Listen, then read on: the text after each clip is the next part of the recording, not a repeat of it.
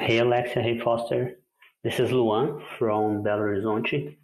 I would like to ask you guys about self-measurement of your level of English because I think it's widely known that some people lie on their resume and I would like to know from you guys what is the best way to to self-measure your English to put in a resume.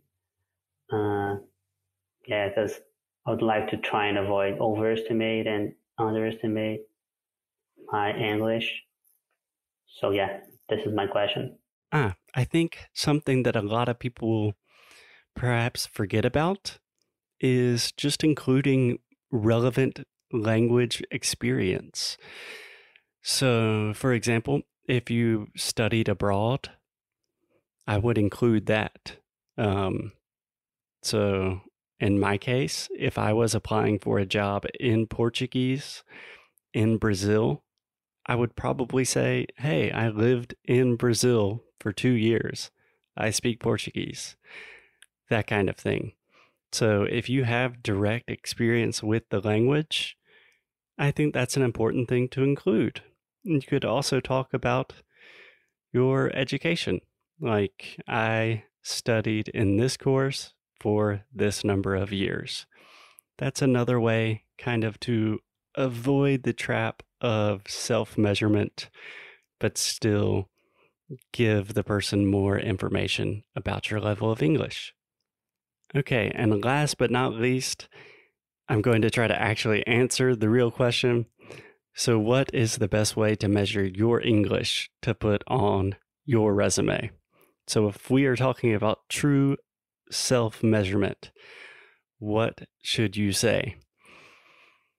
I think an important first step is to use the same language that is on the application.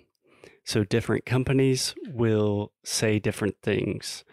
Like they will say a fluent level of English is required for this job, or proficiency in English is required for this job.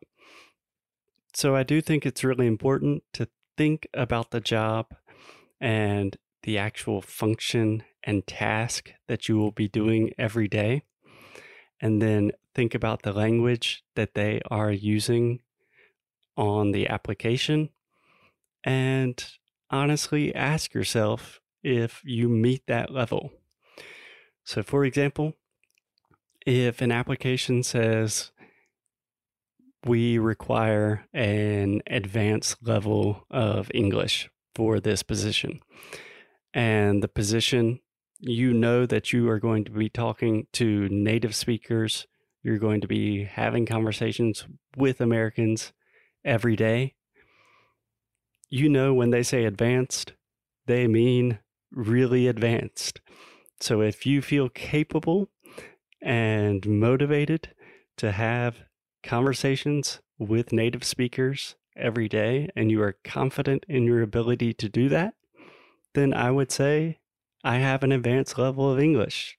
I would just use the same vocabulary, the same phrase that they use on the application. But there are exceptions when perhaps you could exaggerate a little bit. So, a lot of times I see companies saying we require a high level of proficiency in English or fluency in English is required. But perhaps it's for like a technical position at a software company, and perhaps you were going to have to write some emails to international clients maybe a few times a month, but you're not speaking English on a daily basis. In that case, I think it's okay to say, okay, I have fluency in English because for the purposes of that particular position, you can perform all of the functions and tasks um, confidently and you can do the job well. So, I know that's a very complicated answer to a complicated question.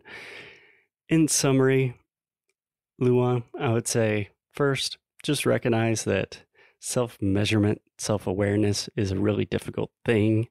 In your case, I can tell you objectively, as an English teacher, that your your English is already quite advanced. You speak very well. You should feel confident to put advanced or proficient or whatever they're asking for on your resume. Um, also, you have the option of getting a certification, taking some English test online and including that on your resume. Or you can use the European framework and include that. So A1, B1, whatever they're asking for. And finally, I think it's important to include relevant language experience that you have. So if you've traveled, if you've studied, talk about what you've done in the language. And I think that will also help. And last but not least, try to be relatively honest if possible. Okay.